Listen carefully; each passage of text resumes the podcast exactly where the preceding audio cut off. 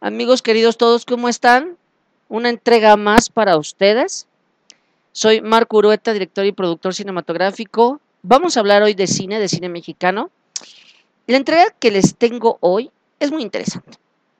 Yo creo que a muchos les va a, a impactar, les va a gustar y sí o sí me van a ayudar compartiendo este podcast en sus diferentes redes, en sus diferentes perfiles, porque es un tema que muy poco se detalla o muy poco se toca. Y es el tema de la arqueología, es el tema sobre los escenarios que son utilizados justamente para la realización de películas en México. Es decir, las locaciones como normalmente se conocen. Y es que las zonas arqueológicas han sido utilizadas en un buen número de películas. En algunas son el escenario principal y en otras aparecen de manera incidental. Sin duda, las preferidas son Teotihuacán y Chichen Itza. Las razones son simples, pues además de ser lugares de innegable belleza, este par de sitios se encuentran entre los primeros que fueron excavados y sus grandes edificios restaurados, y llegar a ellos no representa problema alguno, algo esencial para una filmación que aún ahora requiere el desplazamiento de pesados equipos. Por supuesto que se trata de dos ciudades de primera importancia en el desarrollo histórico de Mesoamérica, pero prácticamente en ninguno de los casos en que aparecen es esa la causa por la que se les seleccionó. Es más, con frecuencia sirven de marco a historias que se refieren a otras épocas y culturas. Si en el futuro la única información de que dispusiéramos sobre Teotihuacán fueran películas mexicanas, pensaríamos que fue una ciudad azteca y que en esa época todo era sacrificios. Y con Chichen Itza pasaría más o menos lo mismo. Entre las pocas excepciones está la inconclusa que viva México de 1931, en la que esas zonas son presentadas en un contexto que sin hacerla explícita resalta su importancia cultural. En esa cinta, además de edificios de Teotihuacán y Chichen Itza, aparecen varias esculturas mexicas del Museo Nacional y la Gran Pirámide de Cholula, al comienzo de la secuencia que se refiere a la devoción religiosa de los mexicanos. Las películas con locaciones en Teotihuacán son de todo tipo y he aquí algunos ejemplos. Tenemos Tlahuicole de 1925, que de haberse filmado formalmente se habría desarrollado en Teotihuacán. El productor y guionista era Manuel Gamio, precisamente el arqueólogo que exploró esa ciudad por esas épocas. Teotihuacán sirve de escenario para cintas como Citari de 1931, en la que la evocación de una escena ritual pasa en la pirámide de la serpiente emplumada, Profanación de 1933, Las Rosas del Milagro en 1959, Una historia de amor de Melate Chocolate de 2013. En un par de cintas del santo aparece también Teotihuacán en Santo en el Hotel de la Muerte de 1931 comienza con una visita de un arqueólogo, el mismo que luego resultará el malo de la película, a un grupo de huéspedes y se le ve caminando por el pasillo entre la pirámide de la serpiente emplumada y la pirámide adosada. Tenemos en el tesoro de Moctezuma al enmascarado que le tienden una trampa en las pirámides a las que llega tendido en su convertible de agente de la Interpol sobre la calle de los muertos y mientras pelea con los maleantes brincotea a sus anchas sobre la pirámide del sol. Las películas de la serie de la momia azteca, todas del año de 1957, transcurren en la pirámide de Tenayuca, Estado de México, aunque frecuentemente aparecen imágenes de Teotihuacán. En El Bello Durmiente del año de 1952, el prehistórico Tintán es hallado durante unas excavaciones en Cuicuilco. En Chichen Itza, además de la mencionada Que vive en México, se filmaron títulos como Chilam Balam de 1955, en la que se le alude erróneamente como una ciudad habitada en la época previa a la llegada de los españoles. En esa zona también se filmó Las Reyes del Sol de 1963, cinta estadounidense en la que tras una guerra interna un grupo de mayas emigra a la costa de Estados Unidos. Chichen Itza es también escenario de las películas La Golondrina de 1938, La Noche de los Mayas de 1939, Deseada de 1950, Intervalo de 1972 y Peregrina de 1973. Tenemos otros sitios con locaciones fílmicas como Yaxchilán, en Cascabel de 1976 y Palenque en la misma cinta y en Abriendo Fuego de 1987. El Jardín de la T. Isabel de 1971 cuenta con escenas filmadas en Tulum, al igual que Viaje a Tulum en el año 2009 y Tintorera de 1976. Monte Albán aparece en El joven Juárez de 1954 y en Sangre en el Río de 1957. Y en esta última también hay escenas de Mitla. Algo muy interesante es que em, tenemos también Xochicalco, Tajín, Morelos. Tenemos, por ejemplo, en la máscara de Jade de 1952, Xochicalco es el escenario para los líos entre arqueólogos, justicieros y malvados. El descubrimiento en Asesino en Serio del 2002 de la recámara náhuatl, que resguarda los secretos sexuales de los aztecas, acontece también en Xochicalco. Santa Cecilia, Acatitla y Marinalco, ambos en el Estado de México, son utilizados como locaciones en Retorno a Aztlán de 1990 y Erendira y Kikunari de, 1200, de del 2006. Ya me estoy yendo al año 1200, estoy perdido si se dan cuenta es la edad. Ya estoy próximo a cumplir 40 años este próximo 24 de enero, entonces hay que hacerle honor que ya estoy tocando el cuarto piso y me puedo equivocar libremente. También tenemos, por ejemplo, que esta película, Erendira y Kikunari de 2006, fue filmada en Michoacán. Tenemos la quemada Zacatecas, que es el refugio de los asesinos de los marcados en el año de 1970 y en Baja California, el viaje de Damián incluye una visita a las pinturas rupestres de la Sierra de San Francisco. Unas cuantas zonas situadas en otros países han sido utilizadas también como locaciones por el cine mexicano, como A la sombra del sol de 1965 y El tesoro de Atahualpa de 1966, ambas situadas en Machu Picchu, en Perú. Blue Demon y sus camaradas aparecen en Caminaliguyu, Guatemala, envuelven los campeones justicieros de 1972 y la historia de la cinta El Ogro de 1969 sucede en Tikal. También en Guatemala.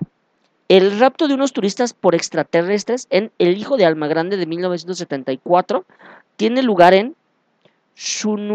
Tunich, Belice y las andanzas de Calimán, El Hombre Increíble de 1970, ocurren en Egipto. Y sí, tenemos grandes, grandes, grandes historias que nos pueden ayudar muchísimo para poder conocer más sobre nuestra arqueología en nuestro país. Y ustedes no están para saberlo ni yo para contarlo, pero yo tengo un pequeño libro. Bueno, más bien no es un libro, es un, una edición especial justamente de eh, el libro de arqueología mexicana en donde se habla sobre la arqueología mm, del cine mexicano y es muy interesante toda la información que de aquí se desprende. Por ejemplo, tenemos aquí, que la voy a subir en mis redes sociales para podérselas compartir, una, una fotografía hermosísima de Benito Juárez y su esposa en Monte Albán, Oaxaca que para la época en que vinieron, en la época en que vivieron, perdón, ahora vinieron, les digo que estoy perdido, aún no había sido excavada. Tenemos también otra, otra fotografía muy interesante, que está muy bonita también, que em, en donde aparece Meche Carreño en Tajín, Veracruz, para la película de 1967, No hay cruces en el mar. Tenemos otra bueno, tenemos un sinfín de fotos que estoy, que estoy viendo justamente en este momento. Y tenemos, por ejemplo, a Flora Almada, el profesor y el pinacate en la pirámide de Tenayuca, Estado de México, para la momia azteca de 1957. Foto cortesía de la Cineteca Nacional. Todas estas fotos que les estoy mencionando las voy a subir a mis redes sociales, justamente con el link del podcast para que ustedes puedan ingresar, puedan escucharlo y lo puedan compartir. Tenemos muchísimas, tenemos eh, películas, tenemos, eh, tenemos películas, tenemos eh, fotofijas de la filmación de la película Tarzán y, las Sirenas de 1948 en plena calle de los Muertos en Teotihuacán. La verdad es que está impresionante. Tenemos una, foto justamente en donde vemos al santo subiendo una de las pirámides y les va a encantar, que justamente está eh, trepando la pirámide del Sol de Teotihuacán en el Estado de México en el Tesoro de Moctezuma de 1966. Tenemos también una foto fija sobre, sobre esa película y les, les, va a encantar. La verdad es que eh, el, día de, el día de hoy esta entrega a mí me ha gustado muchísimo porque es muchísima la información que, se presenta. Por ejemplo, tenemos un dos carteles de película. Bueno, pues sí, sí, sí se le puede, se le puede decir así sobre eh, la película deseada de 1950, en donde aparece Chichen Itza como escenario de una historia de amor, en donde las actuaciones principales corren a cargo de Dolores del Río y Jorge Mistral. Tenemos también a José Baviera, em, con Anabel, Arturo Soto Rangel y Enriqueta Reza. La música es de Guti Cárdenas, imagínense nada más el argumento de José Revueltas y Roberto Gabaldón, y está dirigida por Roberto Gabaldón. Tenemos también Peregrina, el asesinato de Carrillo Puerto, y es que aquí, por ejemplo, la periodista Alma Riz, de quien se enamoraría Felipe Carrillo Puerto, de visita en Chichen Itza, es Peregrina, el asesinato de Carrillo Puerto 1973. Se los voy a compartir también, está muy interesante. Quizás ya los enredé, si ya los enredé, pues me hace 25 millones de preguntas, no hay ningún problema, que para eso estamos. Pero les va a interesar muchísimo todo lo que les he platicado. Inclusive, bueno, también pueden googlear ustedes si gustan todo relacionado a escenarios para eh, las películas en el cine mexicano. En la próxima entrega de lo que vamos a hablar es algo muy relacionado también pero es justamente sobre arqueología y arqueólogos en la industria cinematográfica mexicana. Hay muchísimas películas en donde se hace referencia a ello. Una de ellas es La cabeza viviente, con nuestro queridísimo Mauricio Garcés. Em, muy buena, por cierto. Muy, muy buena. Y otra, El signo de la muerte, con don Mario Moreno Cantinflas. ¿Por qué hago mención a estas dos películas? Bueno, porque en las dos, la dirección es de mi queridísimo abuelo Chano Urueta. Voy a buscar las películas también en la red para compartírselas y que las puedan disfrutar. Y vean la maravilla que hay.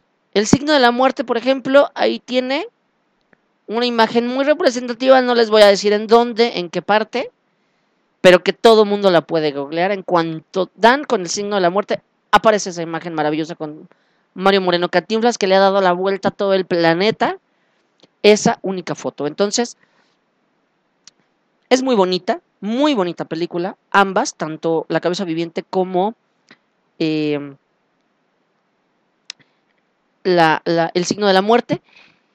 Y pues nada, nos escuchamos para la próxima entrega. Espero que esta les haya gustado. Fue un poquito más cortita, me estoy haciendo un poquito de tiempo prácticamente con las explicaciones. La historia, las historias les van a gustar muchísimo. Desafortunadamente, esta edición especial, que es la edición especial número 49 de Arqueología Mexicana, eh, yo la tengo en físico. No sé si aparecerá todavía en línea, pero les voy a compartir el, el link. Es www.arqueomex.com Esperemos que la encuentren. Justamente la portada es en donde aparece Mauricio Garcés, haciendo referencia a la película La cabeza viviente. Es una publicación en donde eh, están inmiscuidos, llamémosle de esa forma, tanto Conaculta como el Instituto Nacional de Antropología e Historia y la Secretaría de Educación Pública. No sé, como les reitero, si habrá más información si estarán en línea, pero si no están en línea, también me pueden decir, ¿sabes qué, Marco? No están y yo les voy subiendo información a través de los podcasts y a través de nuestra, de mis redes sociales. Así que les agradezco muchísimo esta oportunidad para mandarles esta entrega, para compartirla con todos ustedes. Y nos escuchamos la próxima semana con un nuevo tema, ya se los había mencionado, arqueología y arqueólogos en el cine mexicano. Hasta la próxima.